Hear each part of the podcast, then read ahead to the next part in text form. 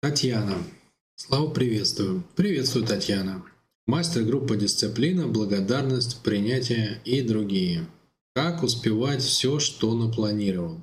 Не хватает часов в сутках, и от чего возникает выгорание. Ну как успевать все, что напланировал? Планируй меньше, Татьяна, и ты будешь все успевать. Это самое простое, естественно. На самом деле, как бы я бы не сказал, что есть необходимость все успевать. Я бы сказал, что есть необходимость успевать важное. А, как бы тут решение это оно старо как мир. Это приоритеты.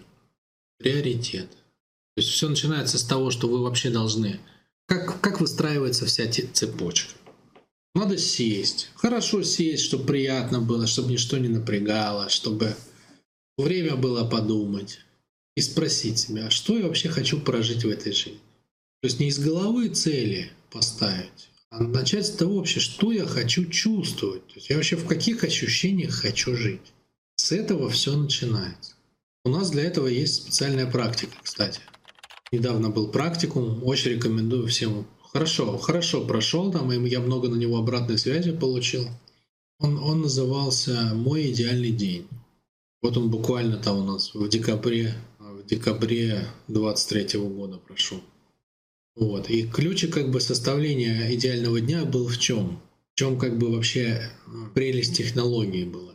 В том, что, ну и была и есть, в том, что мы не из головы брали идеальный день, а у нас там был способ, как почувствовать именно, что я хочу. То есть вот какой идеальный день я хотел бы прожить. Вот с этого надо начать. А что я хочу прожить-то вообще, понимаете? То есть не надо как бы не надо начинать, с целей. Это неправильно, потому что цель — это просто желание, оформ... желание тела, оформленное мыслью. Причем в правильной картине мира еще желательно. Да? Надо начать с того вообще, что, что вы хотите, чтобы текло по вашей нервной системе, потому что орган чувствования жизни — это же тело, а не голова. Почему если как бы называть причину, почему большинство целей у большинства людей никогда не становятся реальностью. Да потому что цели взяты из головы, а живет тело. Ну, то есть тело вообще эти цели, оно их не чувствует, оно, они ему не нравятся, оно на них не возбуждается, оно не хочет к ним идти, не, не чувствует никакого как бы позыва к этому и все такое. Дальше вот следующее, да, я, я примерно почувствовал, какие кайфы я хочу прожить. Если вы не знаете, как это сделать, вот практикум вам в помощь. Дальше, значит, мне надо конвертировать теперь э, вот эти вот чувства и желания в цели, понятные цели. А цели конвертировать в планы, а планы конвертировать в намерения. Цель это что такое? Это я уже сказал. Это желание тела, оформленное в словесную форму и э, описанная в правильной картине мира. Что такое правильная картина мира? Та, которая позволяет эффективно двигаться к этой цели. План это что такое? Это цель, расшифрованная в шаги во времени. То есть поэтапная. Поэтапно. Алгоритм там есть. Чего, зачем. Что такое намерение? Это конкретный шаг плана, приземленный в ситуацию – Намерение от слова «мерить». Меряется у нас что? Пространство, форма пространства меряются. Смыслы не меряются, смыслы сопоставляются друг с другом путем методов а, обобщения и нанесения этих смыслов на карту смыслов, которая имеет древовидную абстрактную структуру. Вот. А, а конкретное пространство, форма пространства, они меряются. Поэтому единицей как бы управления пространством является ситуация. И тот кусок цели, выражены конкретным шагом в плане, который мне надо сделать в этой ситуации, которому мне надо следовать, называется намерение.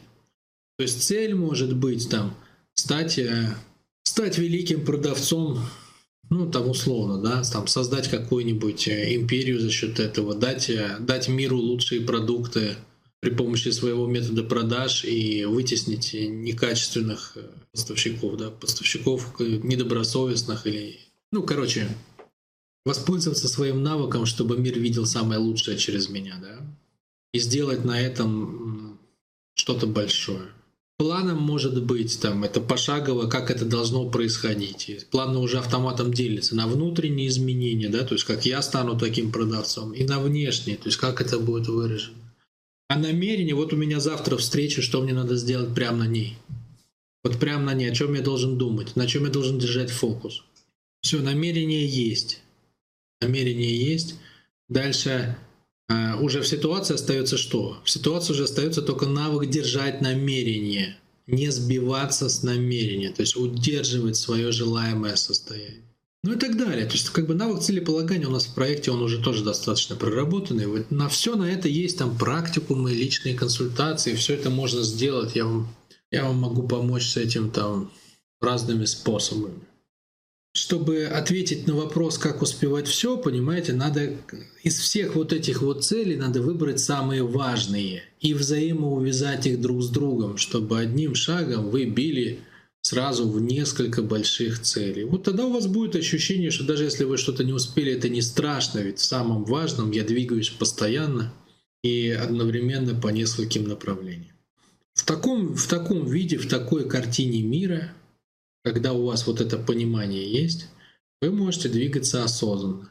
Есть люди, которые не переносят планов, планирования. Для них увидеть там, что мне делать завтра, это уже все, это я как бы в тисках, в, в чувстве надо.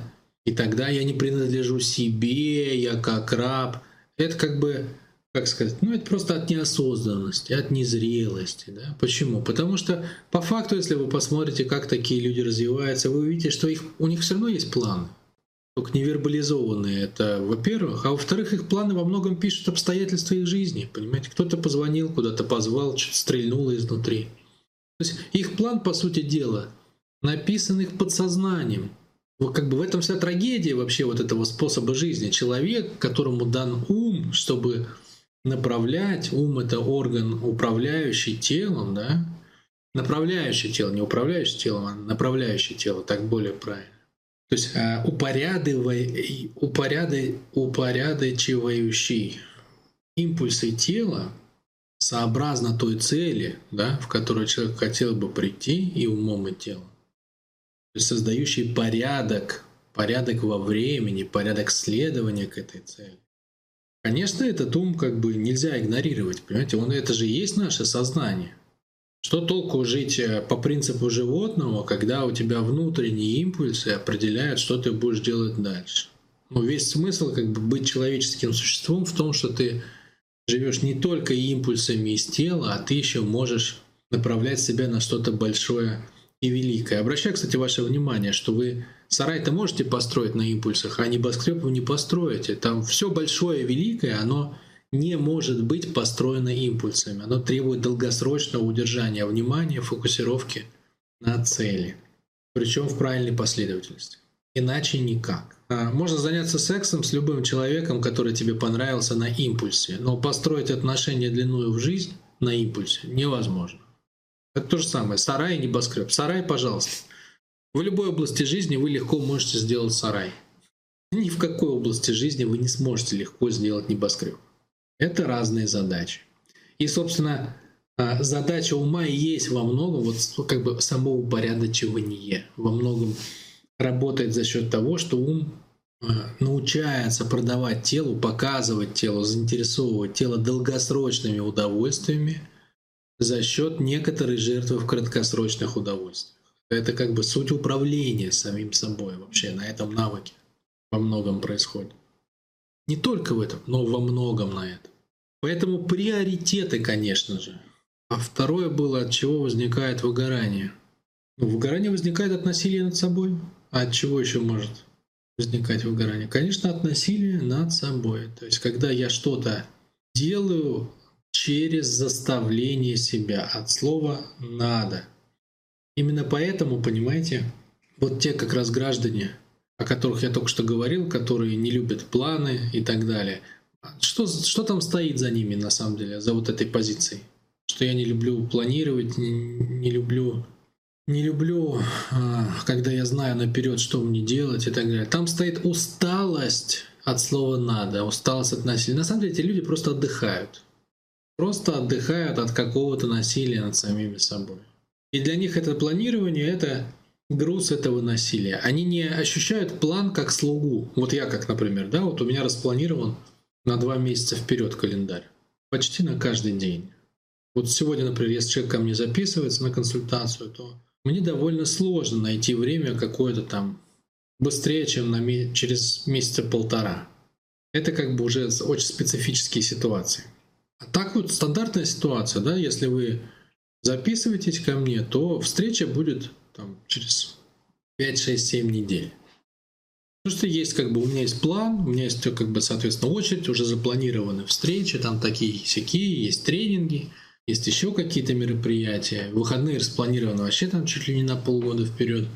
Но я не чувствую, что план меня имеет. Я, я чувствую, что я имею план. То есть он мой слуга, он помогает мне распределять мое время. Он служит мне, понимаете? Не я служу ему.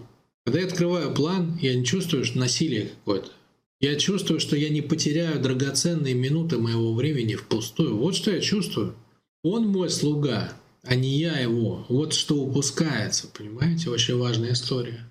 Вот, и выгорание, оно возникает как раз из-за насилия, из-за которого люди отрицают планы.